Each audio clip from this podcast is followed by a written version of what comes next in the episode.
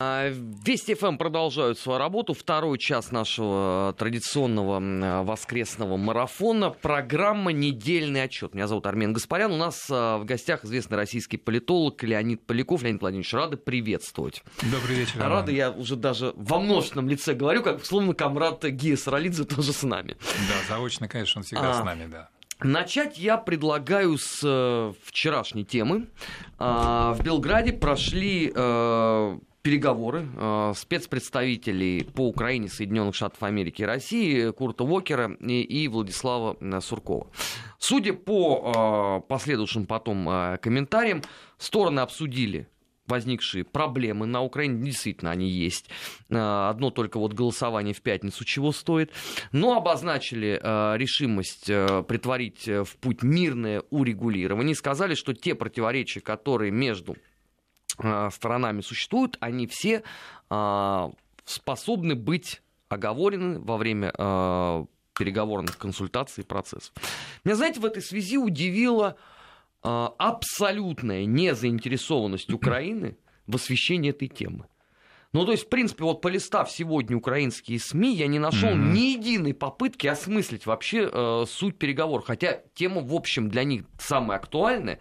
И я напоминаю, как они там ну, последние полтора месяца э, говорили о том, что вот Вокер придет, и уж точно у порядок нас наступит, наведёт, да, да, по порядок наведет, наступит долгожданная перемога. И вдруг как-то не хотят они Но меня не удивляет, вообще говоря, Армен, эта ситуация. Дело в том, что, конечно же, для украинской элиты, для украинского политикума, как там выражаются, да, эта ситуация крайне неприятная, потому что они, так сказать, попадают в нее таким образом. За них, получается, решает и Россия, и Соединенные Штаты. Вот это более, более всего бы им не хотелось, чтобы у кого-то внутри страны создалось впечатление, что Россия может иметь какой-то решающий голос относительно того, каким образом может быть урегулирована ситуация в Украине. Так Но что... они же, по сути, сами делегировали часть из своих полномочий Соединенным Штатам Америки. Я напоминаю, Штатам... что там говорил Яценюк и Турчинов по Разумеется, американцам да, но поскольку американцы ведут прямые переговоры с российским представителем а, российского президента, в данном случае это э, Сурков, то получается так, что да, действительно, как бы а, украинские дела переданы, перепоручены двойке, да, и причем получается таким образом, хотя, в общем, и Сурков, и Волкер подчеркивали, что необходимо решать э, ситуацию через нормандский формат и Минские договоренности, но очевидно, что вот эти переговоры все время повышают, так сказать, собственный статус, потому что ясно, что без как вы правильно в предыдущем часе говорили, без отмашки из Вашингтона практически, так сказать, э, там волос не упадет или, так сказать, чуб не разовьется на украинской голове, да. Поэтому, конечно же, то, что в украинской прессе этой встрече в Белграде уделено мягко говоря, минимальное внимание или вообще никакого внимания на это не обращается, это не должно нас удивлять. Так, в принципе, это совершенно ожидаемая реакция, вернее, ее отсутствие. Люди, люди находятся в сюрреалистическом пространстве собственного воображения, собственного понимания. В общем, винить их за это трудно. После революции, которая, в общем, как известно, а, у которой есть начало, но нет конца, вообще трудно воспринимать реальность в нормальном свете. Вот. Ну, вот так вот, так сказать. Другой вопрос, что это может дать, и действительно ли, да, так сказать, какая-то дорога, какой-то свет в конце туннеля э, появляется в результате этих переговоров. Я прочитал, в общем, все, так сказать, пересказы этой встречи и комментарии самого Владислава Юрьевича об этом. У меня такое впечатление, что пока, слава, так сказать, достижение в том, что ведут, ведутся разговоры а ни одного конкретного решения и предложения пока, так сказать, не озвучивается. Я понимаю, что в, таки, в такой дипломатии, особенно в такой тонкой ситуации, когда речь идет о устройстве целого государства и, в общем, о, о жизни, жизни многих людей, спешить не надо, и любая утечка может очень сильно помешать, особенно понимая, кто на той стороне есть. И там могут бросать не только дымовые шашки, так сказать, сразу, понятно. Поэтому, может быть, стоит приберечь, придержать информацию полностью вот, но она пока очень сдержанная, очень скупая. Я бы сказал так, что хорошо, что эти переговоры ведутся в принципе, потому что на том уровне отношений между нами и Штатами, которые сейчас держатся, это, это в общем своего рода, конечно, прорыв, потому что, в принципе, могло быть вообще полная заморозка любых контактов, и это было бы, конечно, самое неприятное. Возвращаясь к Соединенным Штатам Америки, Трамп через Твиттер призвал Тиллерсона действовать жестче. Единственное, я, правда, так и не понял. В отношении как... Северной Кореи, по-моему, да? Вот в отношении кого? Потому что если это в отношении Кореи, то странным образом Трамп, не делая никаких пауз, сразу после этого кинулся почему-то на Иран. Угу. Который он обвинил уже в том, что Иран, оказывается, финансирует Северную Корею. И даже пообещал, по-моему, включить э, корпус стражи исламской революции в список международных террористических организаций. Пообещал, да, и ответ получил тут же от этого корпуса. А зачем это все Трампу нужно вот сейчас? Ну, я... вопрос зачем, по-моему, по отношению к Трампу бессмысленный, Армен, в том смысле, что а, мы, мы, в принципе, не можем спрогнозировать его реакцию на ту или иную ситуацию. Это человек хотя, в общем, он кажется импульсивным, но я не знаю, может быть, это действительно такой бизнес-стиль, а, который состоит в следующем. Значит, я непредсказуем, это мое преимущество, я всегда обладаю какой-то возможностью совершить поступок, который меня, от меня не ожидают партнеры и добиться своего. Но в данном случае я не очень понимаю цель. Ну, а то, что партнеры сами в шоке от того, что твоя позиция, она виляет как маркетанская лодка, неизвестно, что тебе придет в голову завтра. А партнеры это конкуренты, у него же бизнес-логика, да, по сути дела, всегда вот просматривается его общение с кем бы то ни было, партнер это всегда конкурент, которого на всякий случай нужно держать, так сказать, на, на определенной дистанции, чтобы в какой-то момент совершить непредсказуемый маневр. Вот. Ну а что касается его послания Рексу Тиллерсону, то здесь еще та вещь, так сказать, которая тоже через Твиттер пришла, это а, его комментарий в, том отношении, по отношению к Северной Корее, что все эти разговоры ведутся 25 лет, они, так сказать, никакого смысла не имеют, никакой результат не принесли, только выставляют в дурацком свете Соединенные Штаты, и что, так сказать, действенно только одно средство – вот это, мне кажется, очень серьезный симптом, тревожный сигнал, причем никто пока не может понять, что это за смысл. Вернее так. Но намек... он же сказал затишье перед бурей. Да, да, да, да, затишье перед бурей. И вот это вот повторное так сказать, намекание на то, что что-то такое должно произойти. А, но не хочется думать, что самое худшее. Не хочется думать, что Трамп все-таки решится на применение военной силы, потому что это будет, по-моему, полное безумие, и это будет катастрофа не только на Корейском полуострове, но, по сути, во всем дальневосточном регионе, а потенциально это, в общем, мировая катастрофа. Но Трамп, в общем, это его стиль. Меня вот э, во всей этой конфигурации удивляет другое. Ну хорошо, ладно, вы в теории можете рассуждать о том, что вы там проведете условно наземную операцию против КНДР.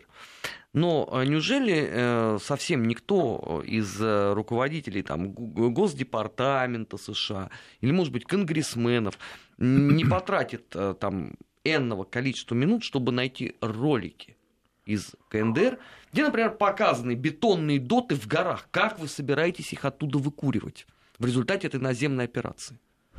Ну вот правда, я вот смотрю на это и вот задаю вопрос, вот сколько нужно потратить сил и денег – на то, чтобы произвести вот подобного рода операцию.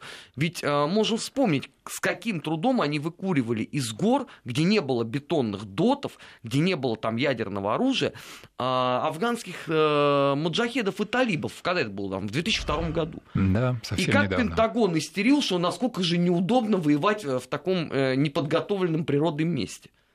Ну, Армен, дело в том, что, я так понимаю, вот Соединенные Штаты втянулись с КНДР очень забавную, в общем, хотя забавного мало, скорее такую трагическую э, перепалку, которая в любой момент грозит перерасти уже в обмен реальными военными ударами.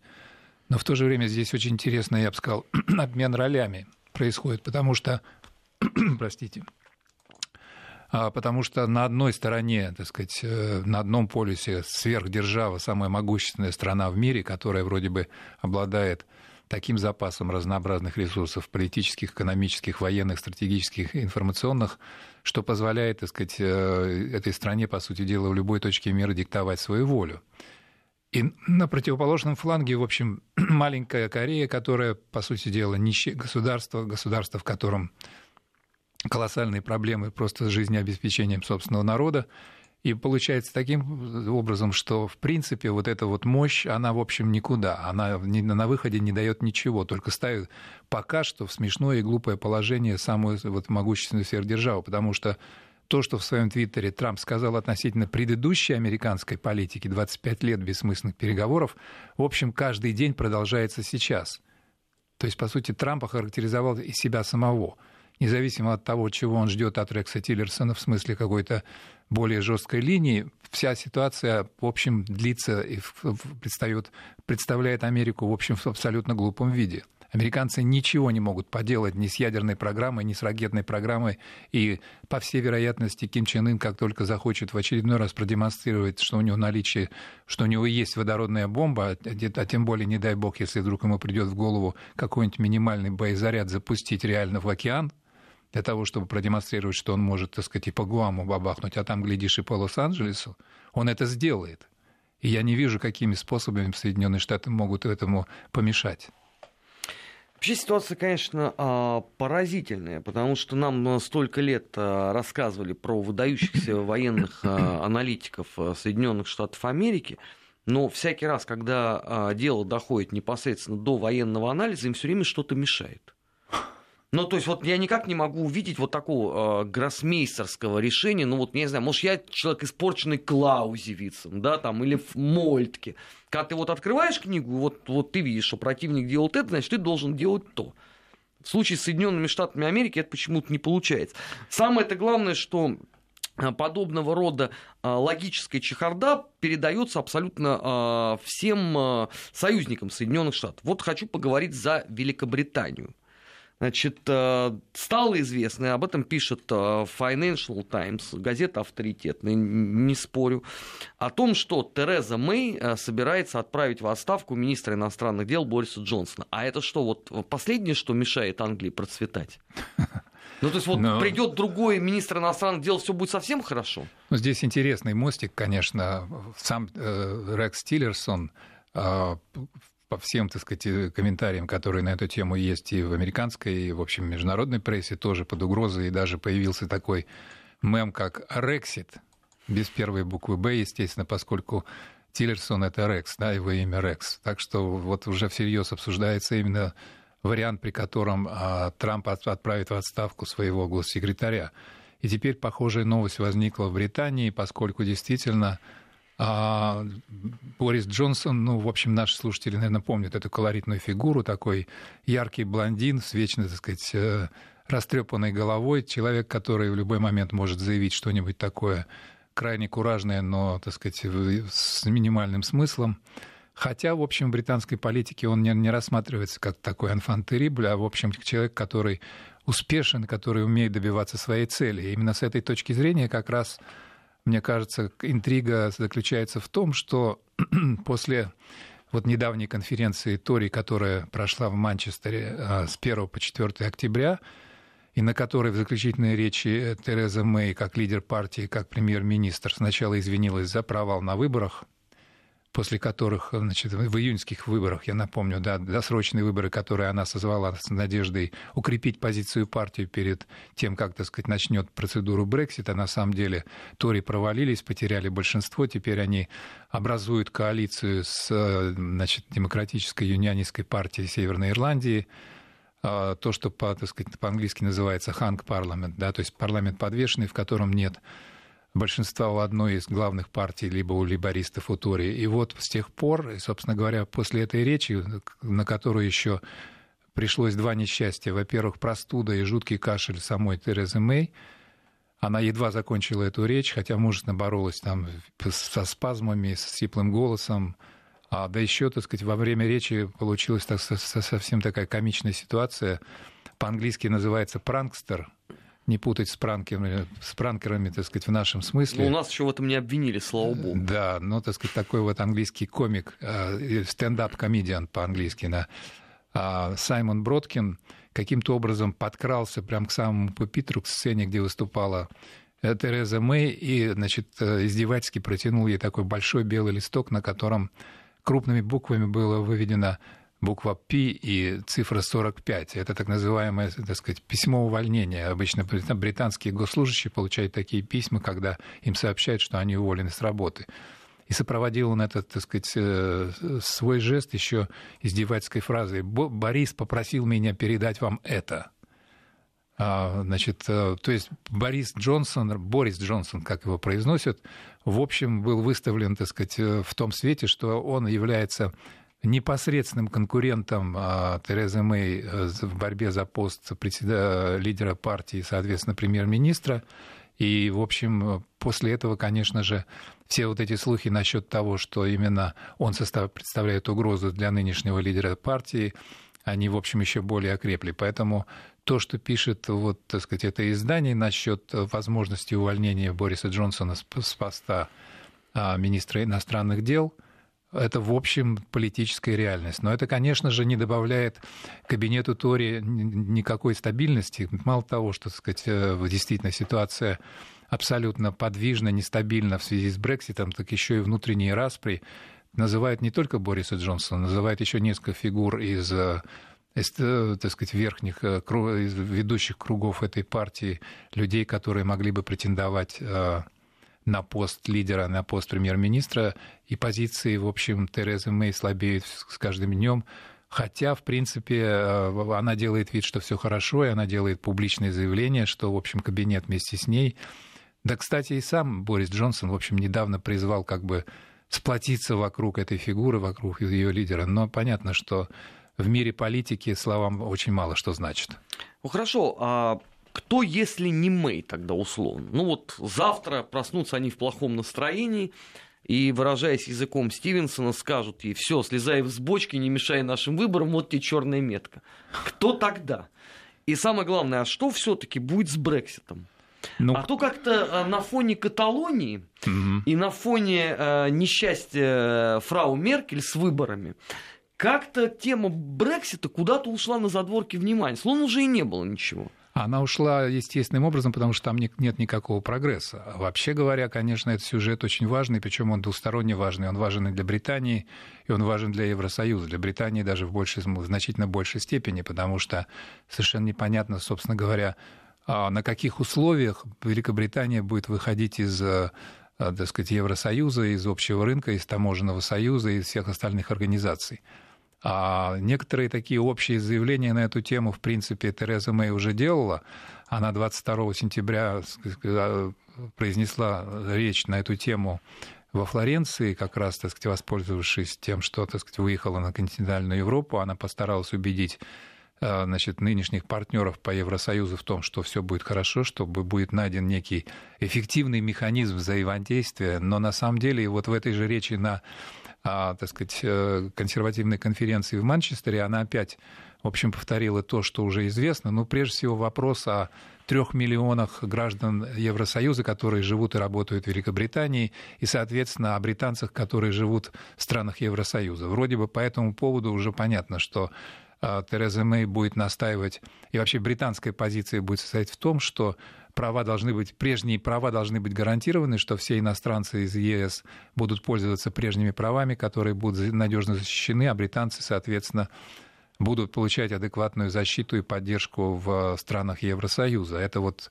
так сказать, договоренность есть. Теперь еще есть предложение, которое вызывает, так сказать, жесткую критику у всех э, радикалов э, в смысле выхода из э, ЕС, например, у партии независимости Великобритании, а именно идея, что в течение двух лет должен сохраняться переходный период. Ну, скажем, Брексит объявляется в марте 2019 года окончательный, да, то есть выход, но он на самом деле не окончательный, а еще два года Великобритания должна будет оставаться и в Европейской экономической зоне, и в таможенном союзе вот, так сказать, кроме таких вещей, которые, ну, вроде бы чисто практические и понятные, как именно дальше будет развиваться Великобритания, как будет строиться ее экономическая политика, а, в общем, э, так сказать, э, э, здесь ясности очень мало. Вот во Флоренции Тереза Мэй, она, так сказать, отвергла два варианта. Прежде всего, а, значит, союз с Евросоюзом, некую хартию, так сказать, единства, но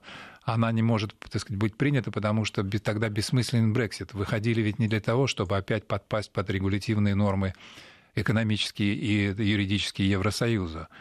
А вот если рассматривать э, значит, э, формат взаимодействия Канады с Евросоюзом, то для Великобритании это слишком узко. Поэтому мы, в общем, как-то решила перейти на такой, я бы сказал, чисто пропагандистский жаргон, в том смысле, что она объявила Великобританию такой глобальной Британией, которая будет торговать и общаться со всем миром.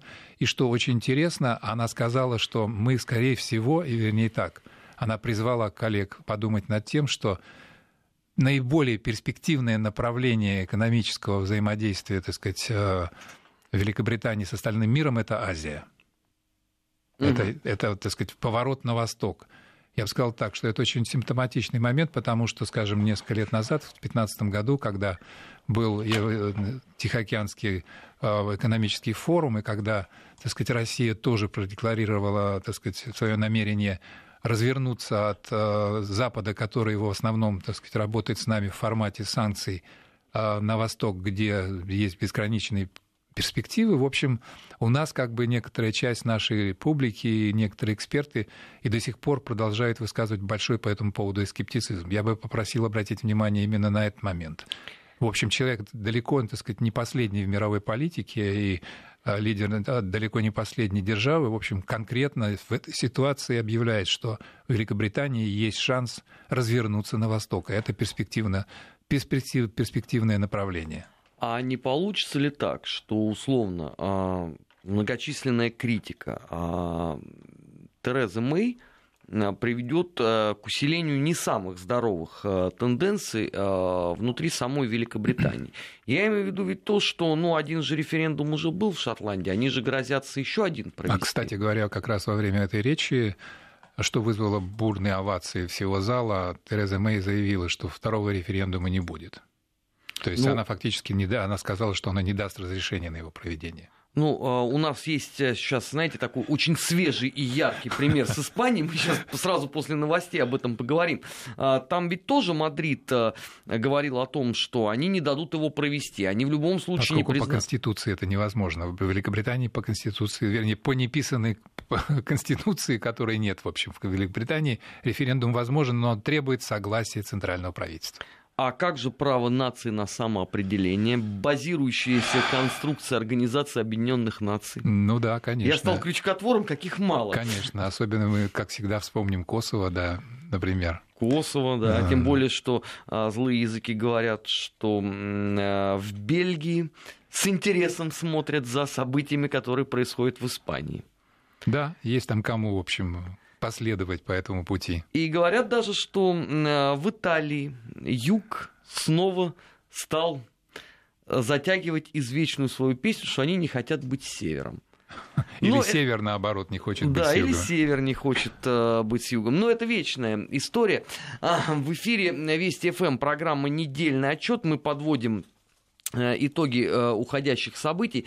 Э, сейчас ненадолго прервемся новости, после этого продолжим. Впереди у нас немало поучительного из того, что подарила нам эта неделя. Оставайтесь с нами.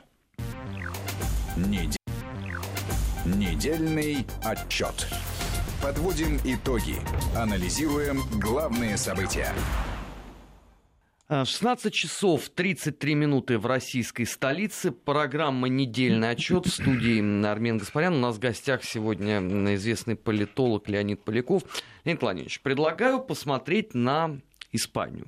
Значит, с момента э, проведения референдума минуло аж на целых 7 дней. Все эти 7 дней... 1 октября он прошел. Да, да. парламент э, Каталонии все грозился что-то сказать, но ничего почему-то так и не прозвучало. А он не собрался. Ему запрещают пока а, что. Я согласен с этим. Однако изначально а, шло заявление о том, что в ближайшую неделю mm-hmm. мы соберемся и примем решение. Теперь, кажется, во вторник это должно произойти. Хорошо, подождем, слова придут, а, как пелось в одной песне. Но между тем, премьер-министр Испании Мариана Рахой заявил, что не исключает развитие событий, при котором он воспользуется своим правом распустить выступающее за независимость правительство Каталонии. Параллельно мы вот с вами перед эфиром видели, а, в Каталонии теперь происходят митинги уже в поддержку а, территориальной целостности, а, вот чуть не сказал Украины, все уже, да. территориальной целостности Испании. В этой связи вопрос, а ради что тогда все затевалось? Но дело в том, что в самой Каталонии, по тем цифрам, которые, в общем, даются по опросам, не знаю, насколько им можно доверять. В общем, э, все не так однозначно. То есть в референдуме 1 октября участвовало 43% а, каталонцев, которые имеют право голосовать, из них более 90% высказались за независимость Каталонии, но похоже, что остальная часть жителей Каталонии, в принципе, либо к этому относится нейтрально, либо активно не хочет того, чтобы Каталония выходила из Испании. Поэтому а, то, что активисты, так сказать, высказали свою точку зрения, это, это хорошо и правильно, но, с другой стороны, нужно послушать и тех, кто, в принципе, придерживается иного взгляда на будущее Каталонии. И вот сегодня, собственно говоря, впервые так получилось, что а, люди вышли продемонстрировать, э, так сказать, что они не согласны с решением тех, кто, в общем, за, за покидание Испании, за, они хотят остаться в рамках этой страны.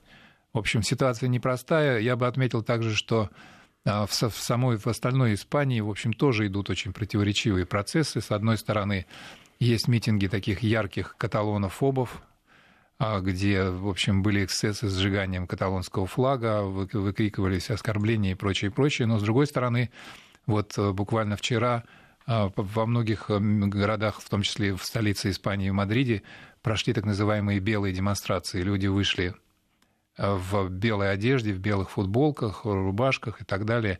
И они требовали того, чтобы, наконец, между а, главами Испании и, и, Каталонии, между Рахоем и Пучдемоном, начался прямой диалог. Люди хотят, чтобы а, переговоры заменили вот эту враждебность и обмен, в общем, какими-то непримиримыми позициями, потому что пока из а, Центральной Испании идет такое давление в том числе и силовое, и примеры этого силового давления уже мы видели, а в ответ идет, так сказать, откровенное неповиновение, игнорирование общефедеральных, или вернее так, общеиспанских законов, поскольку она это не, федера... не федерация, то неправильно это выражение, а ситуация загоняется в тупик, и, в общем, э, проблем, э, проблемы решаться не будет. Вот люди требуют того, чтобы а, политики сели за стол, наконец, общий стол переговоров и нашли формат, при котором ситуацию можно каким-то образом решить. Но мне кажется, что пока она, в общем, очень далека от реального решения, потому что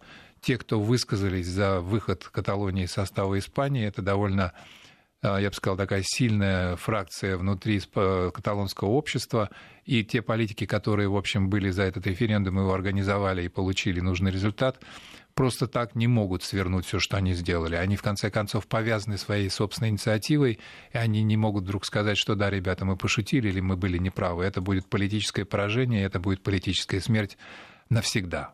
Но только не очень понятно, а, ради чего все затевалось. Ведь, э, согласитесь, Леонид Владимирович, что э, если вам нужен а, конструктивный диалог между Мадридом и Барселоной, для этого вовсе не обязательно было устраивать э, это драматичное представление с референдумом, избить 711 человек, еще трех убить при этом, опозориться перед глазами всей Европы, а теперь сказать, ну мы на самом деле хотим с ними пообщаться. Ну да, в общем, ситуация нелепая, потому что, в общем, можно было выйти на этот диалог, и, скорее всего, нужно было это сделать значительно раньше. А, а, но что сделано, то сделано, обратно не отмотаешь. Но получается таким образом, что в самом испанском обществе теперь, в общем, начинаются такие попытки, что называется, низовой внутри, внутри политической дипломатии. То есть люди выходят на улицы, предлагая политикам делать то, чего они сами, в принципе, сделать не, не хотят или не могут. Но я на вопрос, что, собственно говоря, с самого начала имелось в виду, а, мне кажется, здесь комбинация сложная. С одной стороны, можно предполагать, что вообще весь этот референдум был затеян правительством Пучдемона и партией, которая выступает активно за значит, вот этот самый, э, можно назвать его каталексит, да, если так вот сократить, а, то это, так сказать, просто был шантаж центрального правительства на тему а, восстановления так называемой экономической справедливости. Я напомню, что а, это очень мощный драйвер так сказать, внутри каталонской политики. Многие каталонцы, сказать, политические группировки в, в, в, в этой провинции Испании недовольны тем, что выдают в центральный бюджет ежегодно где-то 62 миллиарда евро, а трансфертов получают только 47 миллиардов. В общем, с точки зрения каталонцев это явная несправедливость, и вот этот лозунг «хватит кормить Испанию», он, в общем, довольно эффективно был использован в ходе этого референдума. Но, с другой стороны, нельзя сбросить со счетов и так, такой фактор, как национальная гордость. И, в общем, это действительно исторически понятно. Каталония давно рассматривала себя как, в общем, некое народное тело в составе Испании, включенное в него тем более насильственным путем.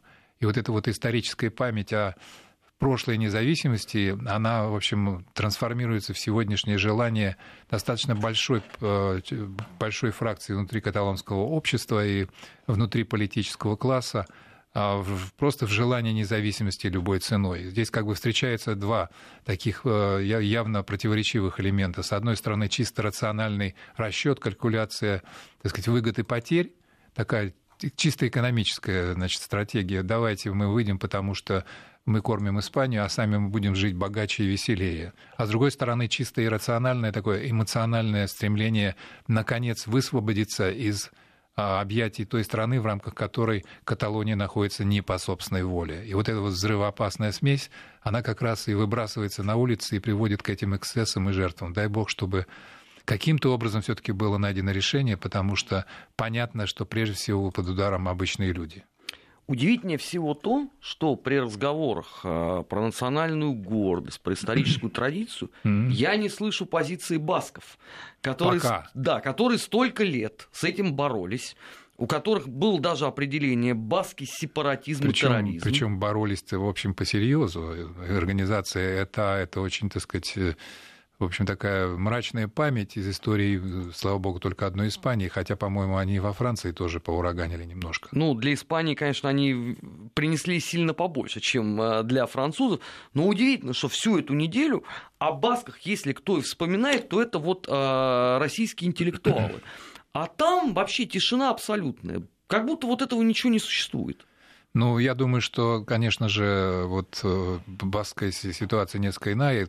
Там, по-моему, как раз если подходить к, к вопросу о независимости с чистой экономической точки зрения, то, скорее всего, Баскония – это вот один из регионов, который в общем-то, по трансфертам получает выгоды. И это бенефициар, это регион, который получает это, то, что не, не донор, а реципиент, в отличие от э, Каталонии. Вот. Но здесь дело не только, наверное, в этом. В общем, мне кажется, что как-то все-таки удалось э, свести на нет вот этот вот э, пафос независимости басков, особенно в том, в том отношении, что поскольку он при, при, приобрел в какой-то момент очень радикальные экстремистские вот такие террористические черты, то когда люди зашли, так сказать, дошли до края и переступили вот эту красную черту человеческой нормальности, когда баскские сепаратисты просто убивали людей только потому, что так сказать, нужно было продемонстрировать, что они есть. Это, в общем, память, по-моему, работает как раз на то, чтобы несколько сдерживать вот этот вот а, значит, порыв а, к независимости любой ценой. Пока что. Но вообще говоря, это ведь как лесной пожар на самом деле. И новое поколение басконцев, оно, в принципе, в общем, может быть подготовлено к аналогичным действиям, несмотря на то, что чисто рациональный расчет может этому препятствовать.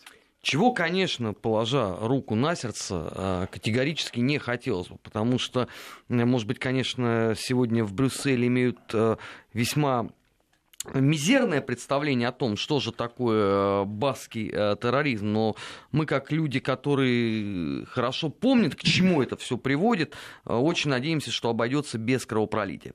Это программа «Недельный отчет». У нас сегодня в гостях известный политолог Леонид Поляков. А сейчас мы ненадолго прервемся, нужно послушать прогноз погоды, тоже чрезвычайно важную информацию, и после этого продолжим. Недельный отчет. Подводим итоги. Анализируем главные события. Недельный отчет в эфире Вести ФМ. В студии Армен Гаспарян. У нас в гостях сегодня известный политолог Леонид Поляков. Леонид Владимирович, ну, коли мы с вами а, сегодня гастролируем по Европам, так получилось, да уж. то предлагаю посмотреть пристально на конфигурацию, которая а, сложилось в Германии. Я имею в виду сразу после выборов. Да, а, сентябрьских, напомню. Сентябрьских, да. да. А коалиция правящая, насколько я понимаю, которую называют Ямайка, так до сих пор еще и Да, mm. пока еще жива, так сказать, действует большая коалиция, то есть прежнее правительство в составе ХДС, ХСС и значит, э, Социал-демократической партии Германии, но поскольку социал-демократы э, по нескольким причинам, э, я думаю, по двум главным, мы сейчас их обсудим тоже, заявили, что они больше, большую, коалицию, большую коалицию продолжать не намерены, то остается единственный приемлемый вариант – для сформирования правительства большинства, я напомню, уже не раз мы об этом говорили, Федеративная Республика Германия – это классическая парламентская республика, а по, так сказать, э, э, по нормам этой республики правительство формируется исключительно голосованием самого парламента. И если есть там большинство, то тогда кабинет формируется. Если нет большинства, то э, начинаются переговоры, а если они заканчиваются никак, то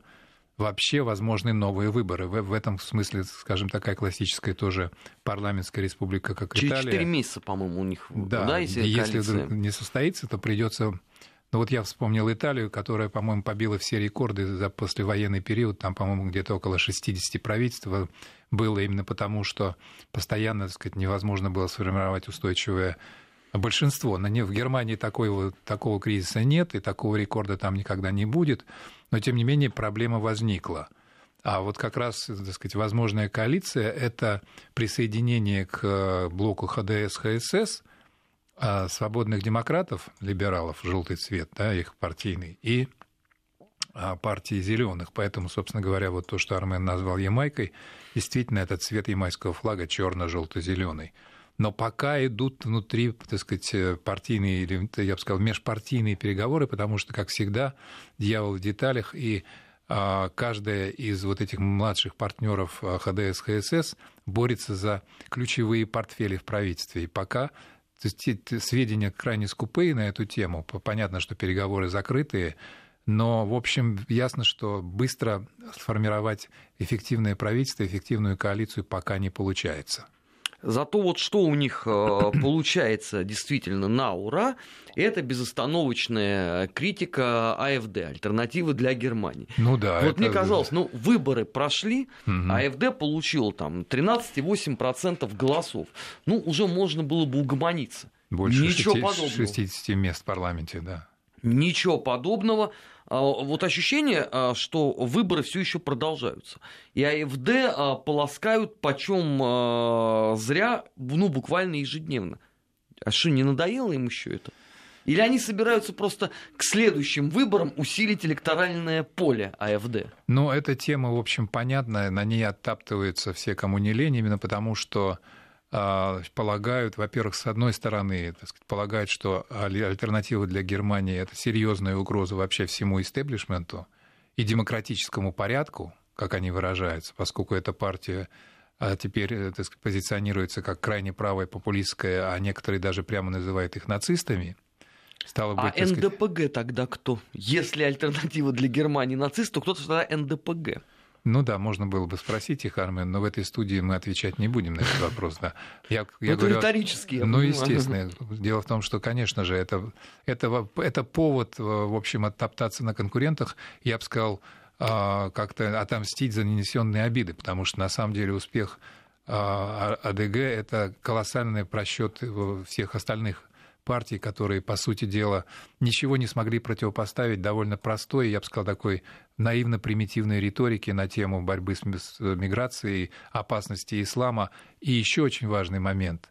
А, я напомню, мы уже в одной из программ на эту тему говорили, альтернатива для Германии оказалась единственной э, немецкой партией, крупной партией, которая получила места в Бундестаге, которая в ходе этой кампании продемонстрировала последовательно, я бы сказал, трезвую пророссийскую в таком в нейтральном, в объективном смысле позицию. То есть именно э, спикеры АДГ говорили, что в принципе нужно признать э, Крым за Россией, что не нужно покушаться на а Северный поток, в отличие, скажем, от спикеров тех же свободных демократов и зеленых, которые по данному вопросу, в общем, имеют консенсус, что все, всеми правдами и неправдами они собираются прерывать строительство Северного потока-2. И таким образом, конечно, это будет прямой ущерб но не только России, а в принципе энергетической безопасности всей Европе. И, конечно, очень важный, э, так сказать, аспект, э, который тоже спикеры АДГ в ходе избирательной кампании в Германии подчеркивали, это полное понимание и одобрение миссии России в Сирии. Одна из представительниц АДГ на одной из дискуссий прямо заявила спасибо господин Путин, потому что именно вмешательство России помогло отбросить войска ИГИЛа, в общем, и как-то добиться перелома в этой, в этой ситуации. Мне кажется, что этот фактор, а именно а, в общем, стремление этой партии каким-то образом все-таки... Да, и, конечно, я забыл упомянуть, АДГ прямо за, за сегодняшнюю отмену антироссийских санкций. Поэтому я так полагаю, что, так сказать, ее выбирают в качестве такой так называемой легкой мишени, по поводу которой можно заявить все, что угодно. А, и понятно, что, так сказать, АДГ будет в прицеле а, такой критики еще очень долго. Леонид Владимирович, э, рискну поспорить с вами, пользуясь mm-hmm. нашим многолетним уже знакомством. Да, конечно. По нормально. поводу того, что это э, успех АФД, это провал э, многих политических партий. Мне кажется, что в случае с Германией это, конечно, провал прежде всего ХДС, ХСС, которые были всегда право-консервативным альянсом, но Меркель просто слишком переусердствовала, проводя правую политику, проводя левую политику правыми руками.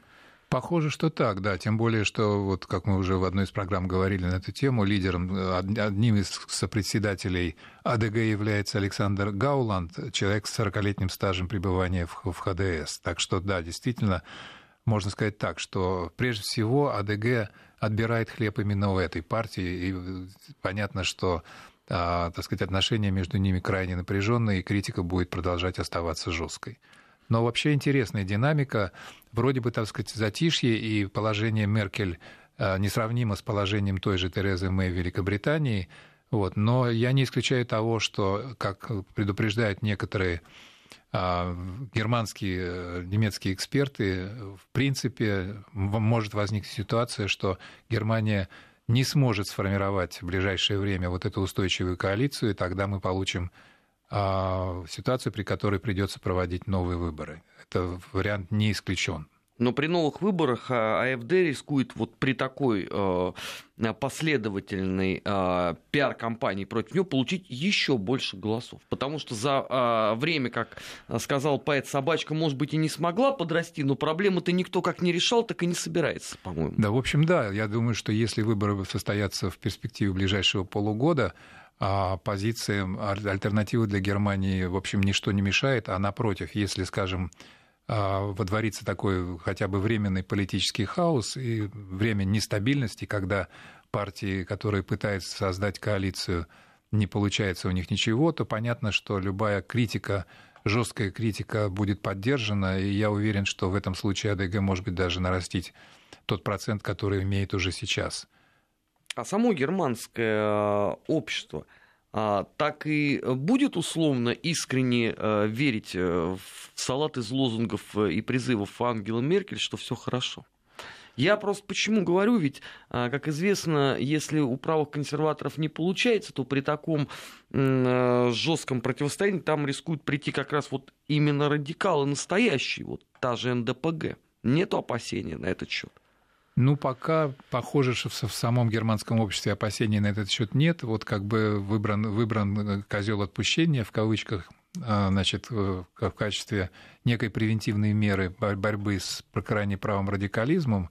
Но впечатление такое, что а, в принципе в германском обществе как бы уже существует некий иммунитет на тему крайнего, крайне правого, тем более нацистского радикализма.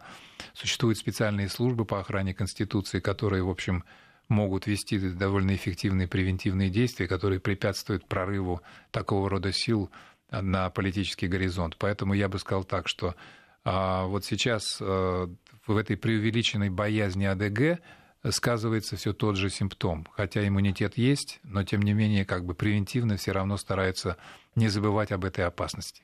Но при этом ведь э, НДПГ регулярно участвовала в выборах за да. всю свою историю. Да. И были там люди, по которым, извините, Нюрнбергский трибунал по многим рыдал горючими слезами. Ну, в общем, я еще раз напомню тоже нашим слушателям про такое политически партийно неоформленное, но тем не менее заметное движение в Германии, особенно на территориях Восточной Германии, бывшей ГДР, как, как Пегида, антимигрантское движение, которое, в общем, не брезгует очень радикальными лозунгами и по поводу которого тоже часто раздаются, так сказать, обвинения в том, что это фактически нацистское движение. Ну, об этом мы еще поговорим в одной из следующих программ, потому что действительно тема вот этих правых партий в Европе, она крайне, судя по всему, актуальная, потому что у многих, конечно, явная путаница в головах. Это причем не только в Европе, это, к сожалению, к огромному и у нас в стране. Леонид Владимирович, спасибо огромное, что приняли сегодня участие в, в нашей программе. Ждем вас традиционно снова Спасибо, к нам Армен. Спасибо. гости. Это была программа «Недельный отчет», второй из трехчасового марафона. В следующем часе к нам присоединяется Марат Сафаров, и мы начинаем анонсировать события следующей недели. Не переключайтесь.